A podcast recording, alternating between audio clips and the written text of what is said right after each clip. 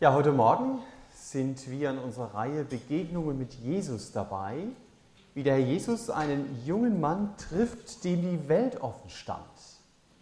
Dieser Mann war gerade dabei, die Karriereleiter nach oben zu fallen und er begegnet Jesus und er bespricht eine ganz entscheidende Frage mit ihm und ich habe diese Begegnung überschrieben mit dem Satz, Jesus zu folgen hat Folgen. Denn das bekommt dieser junge Mann zu hören. Jesus zu folgen hat Folgen. Und wir wollen zunächst mal in den Originaltext hineinhören. Der steht in Markus 10 ab Vers 17. Da stehen wir förmlich dabei und hören oder sehen zunächst, dass der Herr Jesus auf den Weg hinausging, so heißt es in Markus 10, Vers 17, und es lief einer herbei, fiel vor ihm auf die Knie und fragte ihn, guter Lehrer, was soll ich tun, damit ich ewiges Leben erbe? Jesus aber sprach zu ihm, was nennst du mich gut? Niemand ist gut als nur einer, Gott. Die Gebote weißt du, du sollst nicht töten, du sollst nicht Ehe brechen, du sollst nicht stehlen, du sollst nicht falsches Zeugnis reden und du sollst nichts vorenthalten, Ehre Vater und Mutter. Er aber sagte zu ihm, Lehrer, das alles habe ich befolgt von meiner Jugend an. Jesus blickte ihn an gewann ihn lieb und sprach zu ihm, eins fehlt dir. Geh hin, verkaufe alles, was du hast, und gib den Erlös den Armen, und du wirst einen Schatz im Himmel haben. Und komm, folge mir nach. Er aber ging entsetzt über das Wort traurig weg, denn er hatte viele Güter. Und Jesus blickte umher und spricht zu seinen Jüngern, wie schwer werden es die, welche Güter haben, in das Reich Gottes hineinzukommen. Die Jünger aber erschraken über seine Worte. Jesus aber antwortete wieder und spricht zu ihnen, Kinder, wie schwer ist es, in das Reich Gottes hineinzukommen? Es ist leichter, dass ein Kamel durch das Öhr einer Nadel geht, als dass ein Reicher in das Reich Gottes hineinkommt.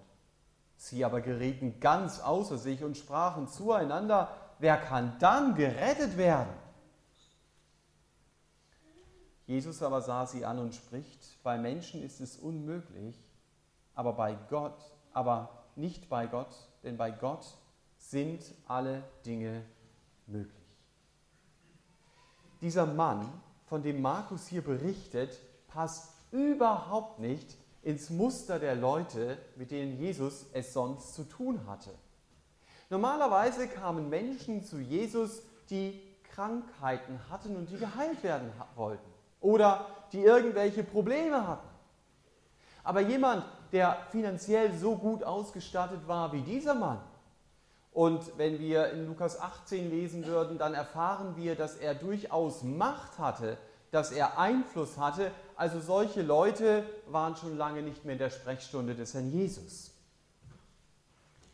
Der Jesus war ja vor einigen Tagen aus seinem Versteck aufgebrochen in Ephraim. Das hatte er verlassen und er war jetzt gerade auf dem Weg nach Jericho. Und anschließend wird er weiter nach Jerusalem reisen, um dort zu sterben. Und irgendwo auf diesem Weg läuft dieser junge Mann auf ihn zu, fällt auf die Knie. Und hätte es damals schon Presse gegeben, dann würde wahrscheinlich in der Jerusalem Post am nächsten Tag gestanden haben als Titelstory, Mitglied des Regierungsrates fällt vor Jesus auf die Knie. Aber das war diesem Mann egal.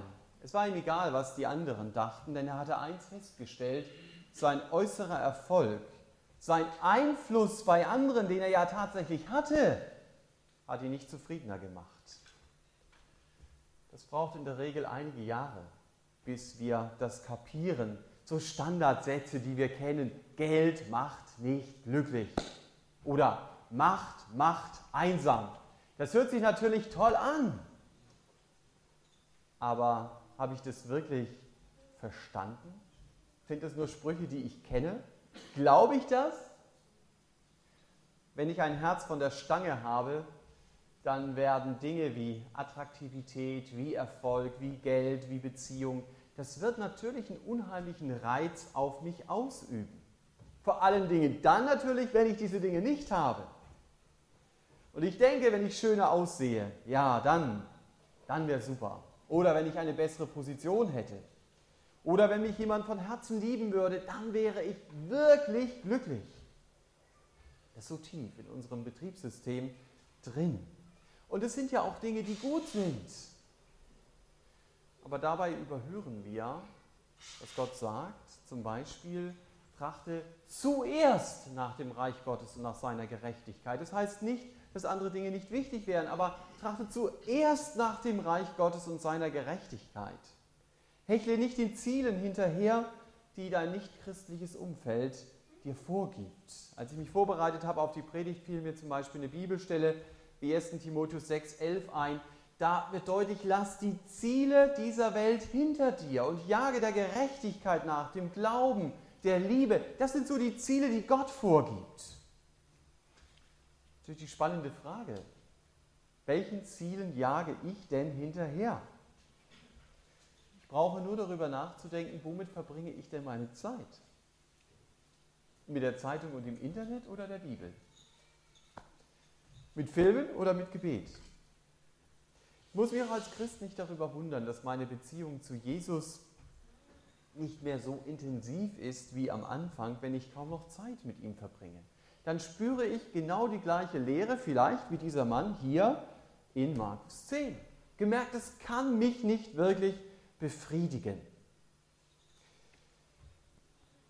Aber er hat eine Hoffnung gehabt und die hat er nicht aufgegeben. Diese Hoffnung war, es muss mehr geben. Und er hat auch an der richtigen Stelle gesucht. Er hat begriffen, dieses Meer, das muss ich außerhalb dieses Lebens suchen. Innerhalb dieses Lebens werde ich dieses Meer nicht finden. Und deshalb war dieser Mann auch auf der richtigen Spur. Und wir hören ihn, wie er jetzt sagt, guter Lehrer. Was soll ich tun? Dass ich das ewige Leben erbe. Das hatte er verstanden. Ewiges Leben, also die Beziehung zu Gott, die kann ich nur erben. Die muss ich mir schenken lassen. Die kann ich nicht wie bei einem Supermarkt irgendwo aus dem Regal mir selbst rausnehmen. Aber, und so ist die Denke dieses Mannes hier, ich muss doch etwas tun für dieses ewige Leben. Das stimmt ja auch grundsätzlich. Das ewige Leben bekomme ich nicht wie das Telefonbuch automatisch geliefert. Ich muss Gott darum bitten, dass er es mir gibt. Ich muss als Sünder zu ihm kommen. Ich muss dieses Geschenk für mich persönlich in Anspruch nehmen, sonst bekomme ich das Leben nicht. Aber die Reaktion des Herrn Jesus macht hier deutlich, das ist nicht der Hauptpunkt, den der wahrscheinliche Kabinettskollege des Nikodemus hier meint. Der Mann meint, ich muss wirklich in Vorleistung gehen, um ewiges Leben zu bekommen. Ich muss mir günstige Voraussetzungen erarbeiten, um Zugriff auf dieses Geschenk Gottes zu erhalten. Und dabei soll Jesus ihm helfen. Als guter Lehrer, als Lehrer, der schon selbst auf diesem Weg unterwegs ist und auch anderen zeigen kann, wie man auf die Seite der Guten kommt. Also derjenigen, die Gottes Wort kennen und die Gottes Wort eben auch leben. Und der Herr Jesus macht ihm hier etwas sehr Interessantes deutlich. Er sagt, du, die Seite der Guten, wie du denkst, die gibt es gar nicht. Mit dem einen Satz, was nennst du mich gut?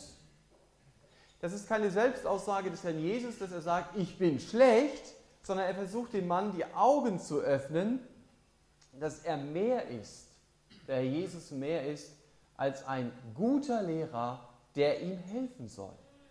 Denn wenn wir die beiden Seiten sehen, steht auf der Seite des Guten, so macht der Jesus hier deutlich, nur einer, und das ist Gott. Und wir als Menschen stehen nach Gottes Maßstab auf der Seite der Bösen. Das versucht der Jesus dem Mann hier beizubringen, indem er ihn auf seinen Alltag anspricht. Denn die Beziehung zu Gott, das haben wir auch schon im Rahmenprogramm gehört, die macht sich nicht nur am Sonntagsmorgens Gottesdienst deutlich.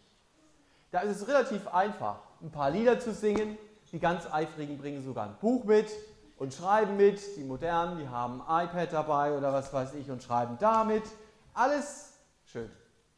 Die Frage ist, wie lebe ich das im Alltag? Wenn ich als Mutter meine Kinder nur im Feldwebelton herumkommandiere, aber ihr nicht auch zeige, ich liebe euch, dann brauche ich gar nicht anzufangen, von Gottes Liebe ihnen irgendwas weiterzusagen. Das sehen sie ja gar nicht an meinem Leben. In Klammern, manchmal muss der Feldwebelton auch sein. Oder wenn ich als Schüler davon rede, Gott lügt nicht. Super Satz, Gott lügt nicht. Aber meine Hausaufgaben, die copy und paste ich überall, wo ich sie finde, ja? Äh, und in der Arbeit schreibe ich ab, was das Zeug hält. Dann kannst du es dir einfach sparen. Dann blase ich nur fromme Worte in die Luft. Aber mehr ist es nicht. Jesus zu folgen hat Folgen. Das ist nicht immer einfach zu realisieren. Auch nicht immer einfach zu realisieren, mein Alltag ist ziemlich weit weg von der Bibel. Wenn ich mir mal wirklich Gedanken mache, wie sieht mein Leben aus? Das ist aber wichtig zu kapieren. Und Jesus dann zu sagen, Herr, weil du Gott bist, weil du Gott bist, deshalb muss es nicht so bleiben. Mit deiner Kraft kann es anders werden. Und genau das will der Herr Jesus dem Mann deutlich machen, der in dem Staub vor ihm eben kniet. Und deshalb die Frage hier, die der Herr Jesus diesem Mann stellt, check mal dein Leben anhand von Gottes Maßstab. Und interessant ist, dass der Herr Jesus bei den Geboten, die er jetzt hier zitiert, wir haben das gelesen, das fängt ja an mit, du sollst nicht töten, du sollst nicht Ehe brechen, dass er dabei bei den Geboten bleibt, die das mitmenschliche Miteinander im Blick haben und nicht das Verhältnis zu Gott. Er erwähnt jetzt nicht, ich bin der Herr dein Gott, du sollst keine anderen Götter haben neben mir, sondern er beginnt hier mit dem, du sollst nicht töten und andere Dinge. Also der Herr Jesus sagt ihm, modern formuliert, du sollst, es soll einfach ganz klar sein, dass du über schmutzige Witze nicht lachst dass du nichts übrig hast für nackte Tatsachen, dass du einen Facebook-Chat abbrichst, wenn du merkst, hier werden Gefühle in mir wach. Oder dass du dir den Mund nicht über andere zerreißt, wie doof sie doch sind. Das fällt am meisten auf, wenn du in der Arbeitspause mit deinen Arbeitskollegen zusammensitzt oder wenn du in der Schule deine Kinder abholst und äh, da mit den anderen Eltern zusammenstehst. Also wenn man diesen Gesprächen folgt, dann meint man, die Welt besteht zu 98 Prozent aus doofen und arroganten Leuten. Ausgenommen natürlich diejenigen, die darüber reden und es so fachmännisch hier gerade analysieren können. Der Jesus sagt, du sollst nicht falsches Zeugnis reden über deinen Nächsten. Das ist Gottes alternativer Kommunikationsstil. Von dem redet der Herr Jesus hier. Als Schüler wirst du unheimlich auffallen, wenn du sagst, hey, meine Eltern haben mir das verboten. Wie doof ist denn das in den Augen deiner Arbeitskollegen? Die denken, du kommst aus der, äh, deiner Schulkollegen, du, die denken, du kommst aus der Steinzeit. Aber für den Jesus ist es wichtig. Ehre Vater und Mutter. Wir hatten das gestern in einem Quiz eingebaut. Wie heißt denn das vierte Gebot? Und man hat schon das Lächeln auf den Gesichtern der Eltern dann gesehen, also nicht auf den Gesichtern der Kinder, die, ach, sowas steht in der Bibel, ist ja interessant. Die Sprüche sagen, wenn ich mich danach nicht richte, also die Sprüche der Bibel, dass ich Vater und Mutter ehre, dann bin ich ein Nullchecker. Dann habe ich einen Dummheitspokal gewonnen. Also da ist die Bibel sehr deutlich. Also ob ich Jesus nachfolge oder nicht, das wird in meinem Alltag deutlich. Jesus zu folgen hat Folgen in meinem Leben. Und Jesus wird hier sehr persönlich. Ihm geht es um den göttlichen Alltagstyp. Was hättest du geantwortet auf die Frage des Herrn Jesus, wie sieht es denn in diesen Bereichen in deinem Leben aus? Eine sehr konkrete Frage, die er dem Mann hier stellt. Unser Aufsteiger sagt, das habe ich alles befolgt. Keine Angst, alles im grünen Bereich. Kann das sein? Ich glaube schon, dass das sein kann. Das Problem ist nämlich, unser Freund geht von seinem Maßstab aus. Sein Volksgenosse Paulus sagt es mal im Philipperbrief, ich habe die Gerechtigkeit des Gesetzes erfüllt. Eine coole Aussage. Ich habe sie erfüllt. Aber es war nur eine äußere Erfüllung und danach hat er sie tatsächlich erfüllt. Das konnte er mit gutem Gewissen sagen. Denn die Gedanken waren frei.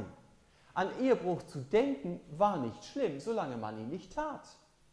Den anderen so richtig umzubringen in Gedanken war nicht schlimm, wenn man es nicht tatsächlich ausführte. Also ich habe die Gerechtigkeit erfüllt. Wir wissen aus dem Neuen Testament, dass Gott hier anders denkt. Er bewertet auch meine Gedanken, er bewertet auch meinen Neid, er bewertet meinen Hass, er bewertet meinen Zorn. So schief kann ich liegen, wenn es darum geht, festzulegen, wer ist denn gut und wer ist denn böse. Natürlich gibt es einen menschlichen Maßstab für Gut und Böse und ihr habt sicher auch schon gemerkt, dass Gott in seinem Wort manchmal auf diesen menschlichen Maßstab zurückgreift von Gut und Böse. Zum Beispiel in der Bergpredigt. Da heißt es ja einmal, dass Gott über Gute und Böse regnen lässt, also über Gute. Aber hier nimmt er den menschlichen Maßstab. Wenn es aber um die Bewertung des ewigen Lebens geht, dann muss ich den göttlichen Maßstab anlegen. Und sorry, da fallen wir alle durch die Qualitätskontrolle. Gott sagt, wir sind Ausschussware. Das macht uns nicht gerade fröhlich, aber das ist die Wahrheit. Auch wenn wir selber denken, wir sind gut, wenn wir uns mit anderen eben vergleichen. Aber der Punkt ist immer der Maßstab. Was sagt Gott über mein Leben? Solange ich mich mit einem Playmobil-Männchen vergleiche, denke ich, hey, ich bin ziemlich groß. Aber wenn ich das Geld hätte und am Fuße des Mount Everest stehen würde, würde ich begreifen, es gibt doch noch irgendwie Dicke, die sind größer in dieser Welt als ich. Und dieser Vergleichspunkt, der fehlt unserem Emporkömmling völlig. Ich habe alles befolgt, sagt er hier. Jesus blickt ihn an Vielleicht ist das Stille, wissen wir nicht. Und dann sagt er zu ihm, eins fehlt dir. Verkaufe alles und folge mir nach. Und damit macht Jesus endgültig deutlich, ich bin nicht der gute Lehrer, für den du mich hältst, sondern ich bin der Sohn Gottes, der dich herausfordert. Denn das ist meine Aufforderung an dich. Es ist viel spekuliert worden, warum sagt der Herr Jesus das? Warum hat er das nicht von den anderen Jüngern gefordert? Misst der Herr Jesus hier am Ende mit zweierlei Maß? Sind echte Jünger Jesu immer Menschen mit leeren Taschen?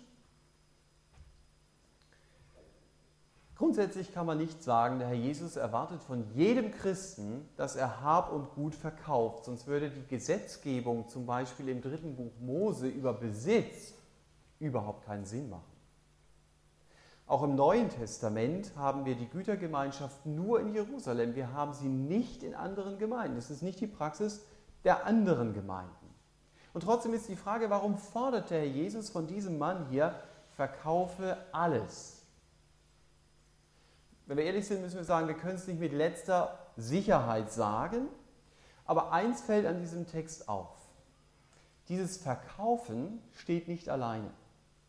Dieses Verkaufen ist verbunden mit dem Folge mir nach. Beides gehört zusammen. Und so waren es offensichtlich seine Güter, die diesen jungen Mann abgehalten haben, Jesus nachzufolgen. Diese Güter waren wie eine Kette an seinem Fuß. Er war nicht frei, Jesus nachzufolgen. Vielleicht wollte der Herr Jesus diesen jungen Mann nach Jerusalem mitnehmen. Er war auf dem Weg dorthin. Vielleicht hätte dieser junge Mann an dem Tisch gesessen, als sie ihr letztes Passamahl feierten. Vielleicht wäre er mit in Gethsemane gewesen. Vielleicht war das die Berufung des Herrn Jesus. Und deswegen auch die Herausforderung, die er ihm hier stellt. Ein ganz konsequenter Ruf für einen ganz konsequenten Weg. Denn Jesus zu folgen hat Folgen. Das wird hier sehr deutlich. Und ich glaube, wenn wir diesen Text lesen, dann dürfen wir den Fokus nicht nur auf das Geld legen und sagen, ein Glück hatte der viel Geld, also das betrifft nicht mich, nächste Geschichte. Das Geld war nur das spezielle Problem dieses Manns. Jesus will ihm deutlich machen, es ist das Geld, das dich davon abhält, mir nachzufolgen und dich mir ganz anzuvertrauen. Am Geld wurde nur die Haltung sichtbar. Es war nicht schlimm, dass er welches hatte, aber die Haltung, die dieser junge Mann Jesus gegenüber hat, ist, dass er sagt, ich bewundere dich, aber nachfolgen will ich dir nicht wirklich. Doch Jesus zu folgen hat Folgen. Ich habe einen Text gelesen, einen längeren Text von einem Mann, der länger über diesen Jüngling berichtet, Dietrich Bonhoeffer. Er sagt einige sehr gute Dinge zu dieser Geschichte, die wir hier heute Morgen lesen. In seinem Klassiker Nachfolge, das ist ja ein ganz berühmtes Buch von Dietrich Bonhoeffer, da sagt er, der junge Mann kommt zum Diskutieren. Er bleibt im Fragen, um frei vom Gehorchen zu sein. Fand ich ein interessanter Satz. Er bleibt in Fragen. Ja, ich muss das alles mit dir diskutieren, die ganzen ethischen Fragen, um frei vom Gehorchen zu sein.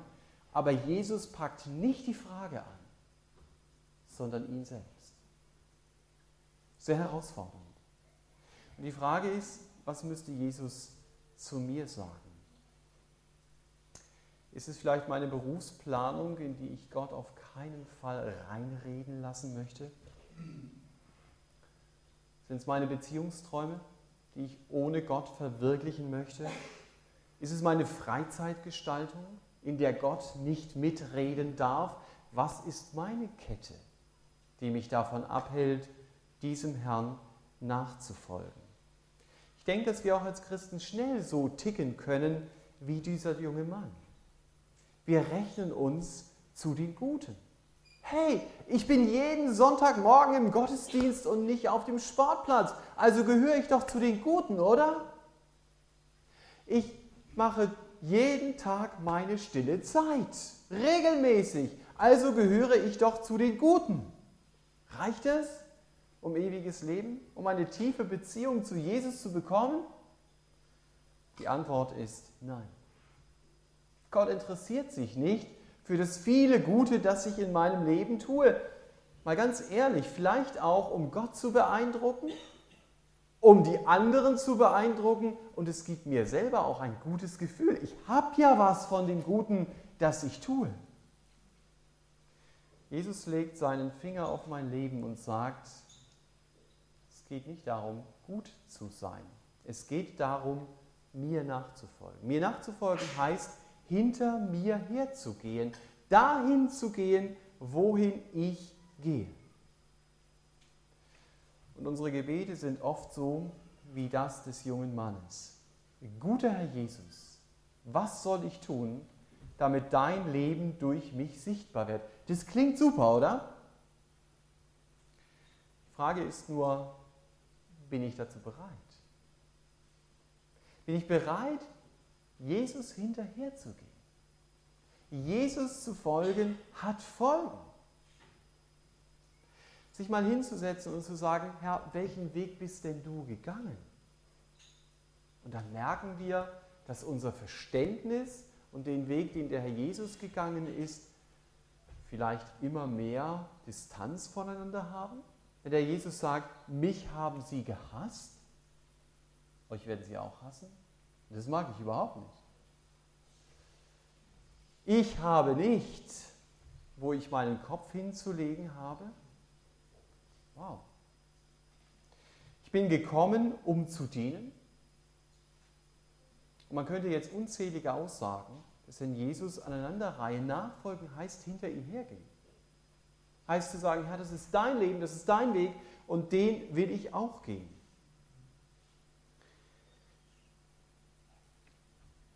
Diese Geschichte heute Morgen fordert uns wirklich heraus, darüber nachzudenken, Herr, was heißt es denn, dir nachzufolgen? Was soll ich verkaufen? Ich darf so beten Aber vielleicht kennt ihr das auch in eurem Leben. Sehr oft ist es so, du weißt es ganz genau, auf welche Stelle deines Lebens der Herr Jesus seinen Finger legt und sagt, verkaufe das. Genau das. Gib's mir. Lass es mal sein und fang mal an, mir nachzufolgen. Lass dein Leben von mir verändern und versteck dich nicht länger hinter einer frommen Maske, indem du dein Engagement für mich jedem erzählst, der es hören will und auch jedem, der es nicht hören will. Das ist wahr, du tust eine ganze Menge für mich. Aber was nicht gut ist, ist, dass du ablenken willst von den Dingen, von denen ich dir schon lange gesagt habe, halt sie nicht fest. Ich zitiere nochmal Bonhoeffer aus Nachfolge. Er sagt, du sagst, ich will ja gehorsam sein, aber Gott sagt mir nicht, wie ich es kann. Punkt, Punkt, Punkt. Und dann sagt er, tue das Gebot, das du weißt. Was Gehorsam ist, lerne ich allein im Gehorchen, nicht durch Fragen. Spannende Aussage, herausfordernde Aussage. Was Gehorsam ist, lerne ich allein im Gehorchen, nicht durch Fragen. Du kannst nur gewinnen, wenn du die Dinge, die du festhältst, dem Herrn gibst. Ganz bewusst. Mach's nicht so wie dieser junge Mann. Er war entsetzt, als Jesus zu ihm sagt, verkaufe alles. Ich glaube, ein letztes Mal noch Bonhoeffer, der sagt, der Jüngling war mit der Frage angetreten nach seinem Weg zum ewigen Leben. Jesus antwortet, ich rufe dich, das ist alles. Hier gibt es nur noch ein Ja oder Nein, Gehorsam oder Ungehorsam. Die Antwort des Jünglings ist Nein. Und dann schreibt Bonhoeffer, nur Gehorsam ist die Existenz des Nachfolgenden. Schwieriger Satz, aber nur Gehorsam ist die Existenz des Nachfolgenden. Man könnte auch sagen, ob ich Jesus nachfolge, sieht man an meinem Gehorsam, wenn man es einfacher formulieren will. Alles zu verkaufen, darum geht es hier, alles Gott auszuliefern, Jesus das Besitzrecht über meinem Leben einzuräumen, dazu war der Jüngling bereit. Das Wort hat ihn getroffen, haben wir hier gelesen, und nicht nur ihn. In Vers 24 lesen wir, dass die Jünger erschrecken über das Wort des Herrn Jesus. Also da steckt Emotion drin in diesem Wort. Das ist kein frommes Geplänkel für die Seele. Das ist ein sehr herausfordernder Ruf, den der Herr Jesus hier diesem jungen Mann sagt. Jesus nachzufolgen hat Folgen. Und den Jüngern wird, als sie dabei stehen und zuhören, eben hier bewusst, zum Reich Gottes unterwegs zu sein, ist keine Abenteuerreise. Das ist kein Spaßurlaub. In Vers 26 gibt es dann nochmal eine Steigerung. Da heißt es, die Jünger waren ganz außer sich. Das kann ich gar nicht steigern. Das heißt, sie sind voll aus dem Häuschen, also regen sich wahrscheinlich darüber auf oder was immer auch. Und der Jesus sagt dann, die, die Güter haben, kommen nur schwer ins Reich Gottes. Sie erleben nur ganz schwer, was es heißt, in Gottes Kraft ein anderes Leben in meinem Alltag führen zu können. Ein Leben, dem man abspürt, hier folgt einer mit Herzen dem Herrn Jesus nach. Wenn ich wirklich gut sein will, dann muss ich den Guten, dann muss ich Gott durch mein Leben leben lassen. Aber dann muss ich bereit sein, loszulassen von meinen Vorstellungen und dem, was mich festhält. Wenn ich dem Herrn Jesus nachfolge, dann gehört mein Leben nicht mehr mir. Wenn du ein Fahrrad hast und du verkaufst es, dann kannst du nicht einfach auf dem Fahrrad fahren, wie du denkst. Das geht nicht. Dann musst du den neuen Besitzer fragen, hey, darf ich mal mein jetzt dein Fahrrad ausleihen?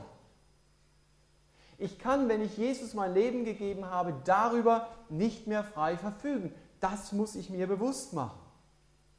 Wenn Jesus mein Leben gehört, dann muss ich mit ihm im Gespräch darüber bleiben, wie er mein Leben verwenden will. Was ist der nächste Schritt? Nachzufolgen heißt hinzugeben.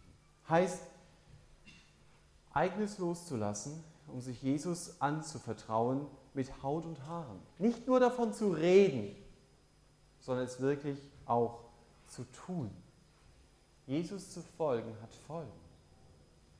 Warum fällt uns das so schwer, das umzusetzen? Warum haben wir für so viele Dinge Zeit und die Zeit mit Jesus bleibt immer wieder an unserer Warteschleife hängen?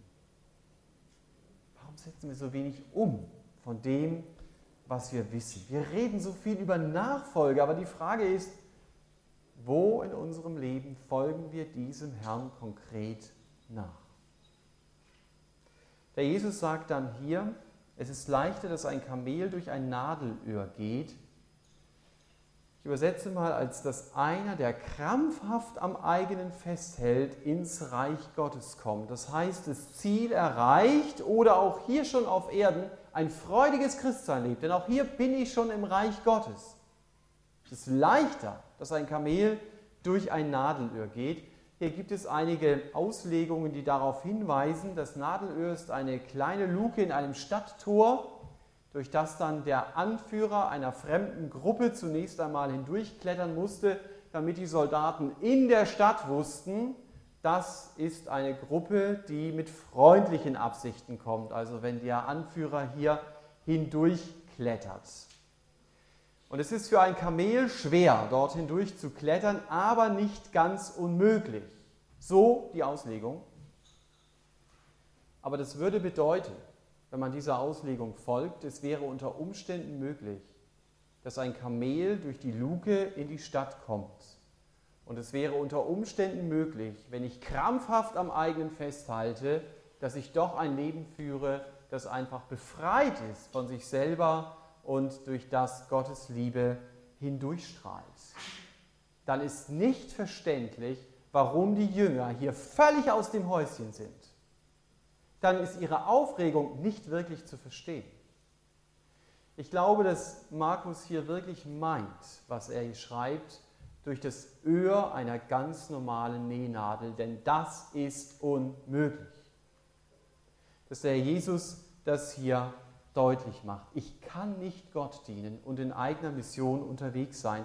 Ich kann nicht an meinem eigenen Leben festhalten und erwarten, dass ein Leben mit Gott mich voll und ganz erfüllt. Das ist nicht nur schwer möglich, das ist nicht möglich.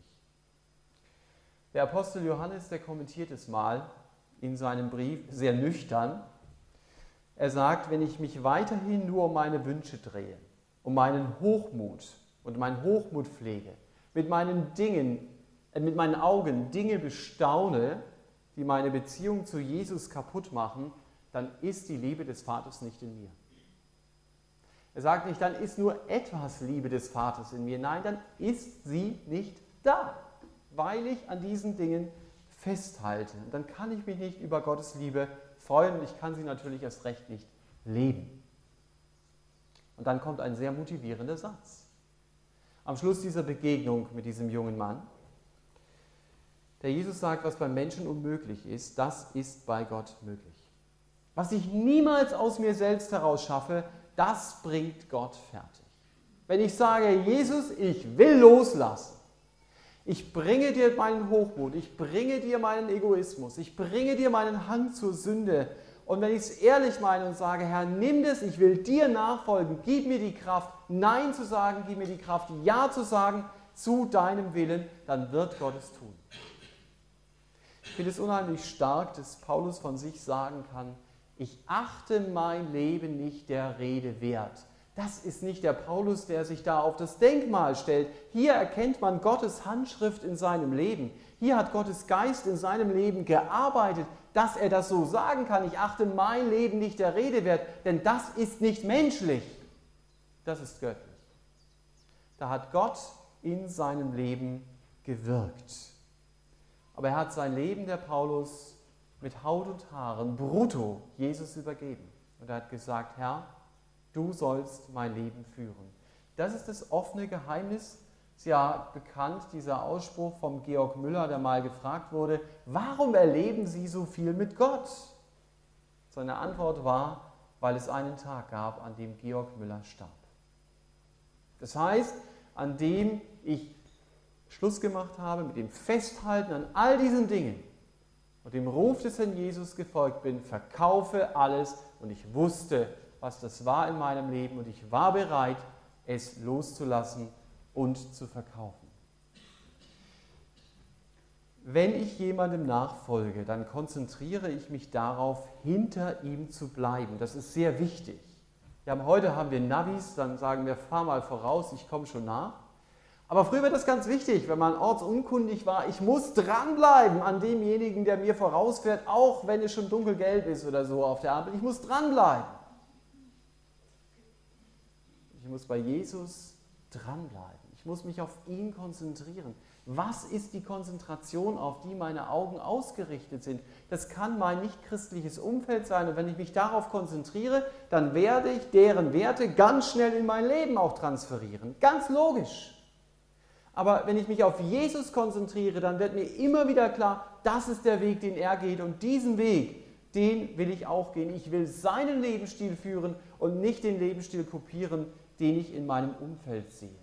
Es geht sonst so schnell. Und dann stopfe ich mein Leben mit jenem hoffnungslosen Zeug zu, was auch meine Arbeitskollegen, Schulkollegen oder was immer leben.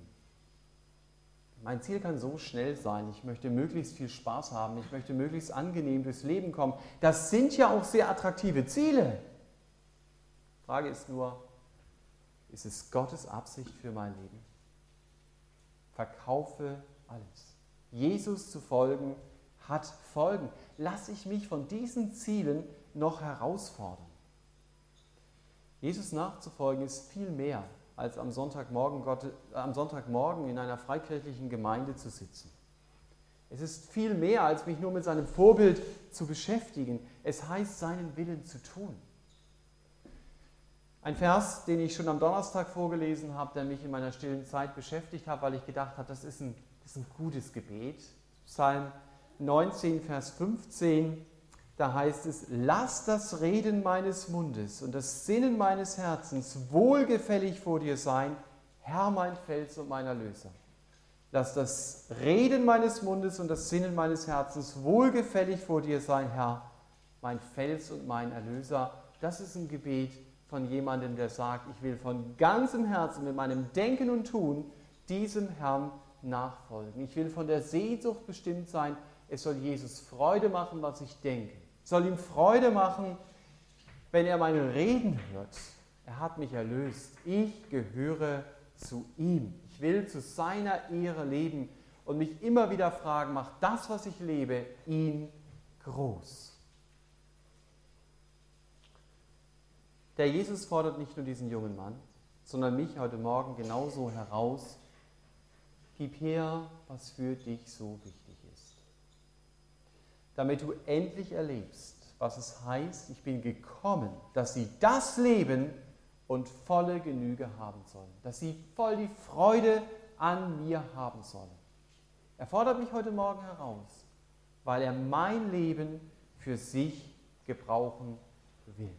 Damit mein Leben ein Beispiel dafür ist, was Gott mit einem Menschen tun kann, der sagt, Herr, hier bin ich, stelle mich dir zur Verfügung, gebrauche mein Leben. Und die Frage am Schluss ist, kann Jesus bei mir landen? Oder gehe ich weiter, wie dieser reiche junge Mann in unserem Bericht? Geh nicht weiter. Jesus fordert dich heute Morgen heraus zu begreifen, Jesus zu folgen hat Folgen.